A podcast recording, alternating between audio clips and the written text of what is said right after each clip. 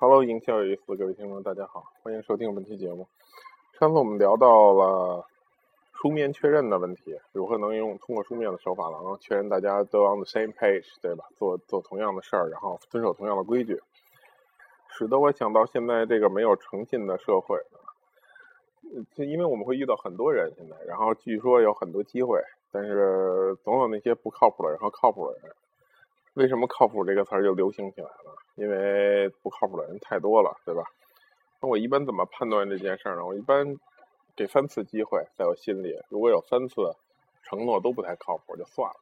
嗯，一般呢，如果假设我打工的话呢，我会给老板大概这三次机会，当然是比较大的承诺，嗯，不是特别简单小的那种，说今天跟你吃饭然后没去，这不算。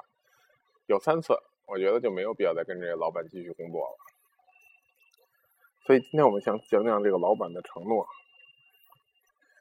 我们都知道，作为家长来说呢，不能欺骗孩子，尽量的要跟孩子说到做到，对吧？比如说，你说他带他去动物园，你要真的带他去；你说要给他买饼干呢，你真的要给他去有这个饼干，才能这么说。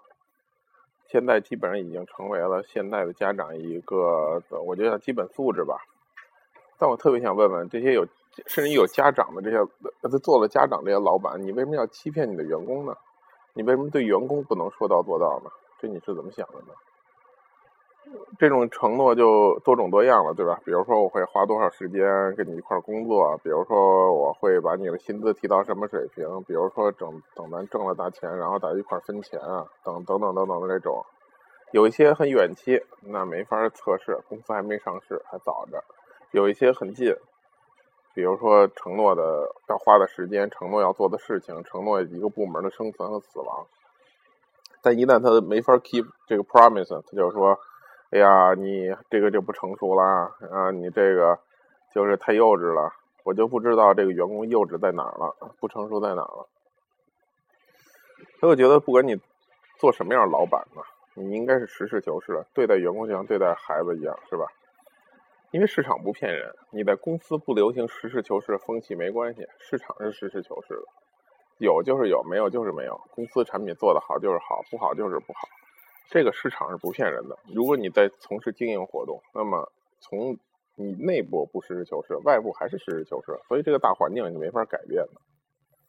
第二，我想讲的，如果员工非要给你要给员工一点承诺，无非就给他东西或者时间，对吧？你可以进行有条件的承诺，比如说你做到这样，我怎样。大概是这样，对吧？比如原来小时候，我要没考到一百分，能得到什么？考不到就完蛋了，对吧？那我也没啥可说的。反正我就记得我没考到一百分，没给我买那玩具，到现在我还记得。但我也没什么可说的，这叫规矩，因为大家认可了，遵遵守这个规矩，对吧？所以说有条件的承诺，还有就有标准，不要说这个条件太虚无，太这个。呃，不，没有没有数字化的标准，这就很难讲这条。比如大家如果都喜欢你就怎么怎么着，你别给我来这套，对吧？你什么叫大家都喜欢？这玩意儿怎么评判，对吧？最好有一个数字的标准。还有就是不要过度承诺。那你都说销售不要 over promise，为什么你作为老板天天要 over promise 呢？你这样怎么管理员工呢？你这个有什么道德水准吗？对吧？当你得罪了员工，也就得你的员工也会得罪客户，这是一脉相承的，对吧？所以，作为一个老板呢，尤其是作为一个老板，更是要说到做到。而说到做到这种风气是自上而下的。当你发现你的员工不能做到说到做到，当你发现你的员工经常说我觉得怎么样，没有说话没有依据，当你发现你的中层对底层员工老是忽悠，他八成是跟你学的，八成因为这个企业有这个基因，有这个 DNA，就是不说到做到，说到不做到的 DNA。所以，所有事情都是自上而下。公司倒闭的那一天。被 blame 的只有这个老板，对吗？你没法去怪员工怎样，这员工也不会 take 这 responsibility，对吧？这公司好了，员工都会说有我的功劳；公司烂了，员工都会说没我的错。所以老板，请注意你的承诺，对吧？因为我知道粉丝里有很多是做老板的，啊，这样你的公司才会做得好。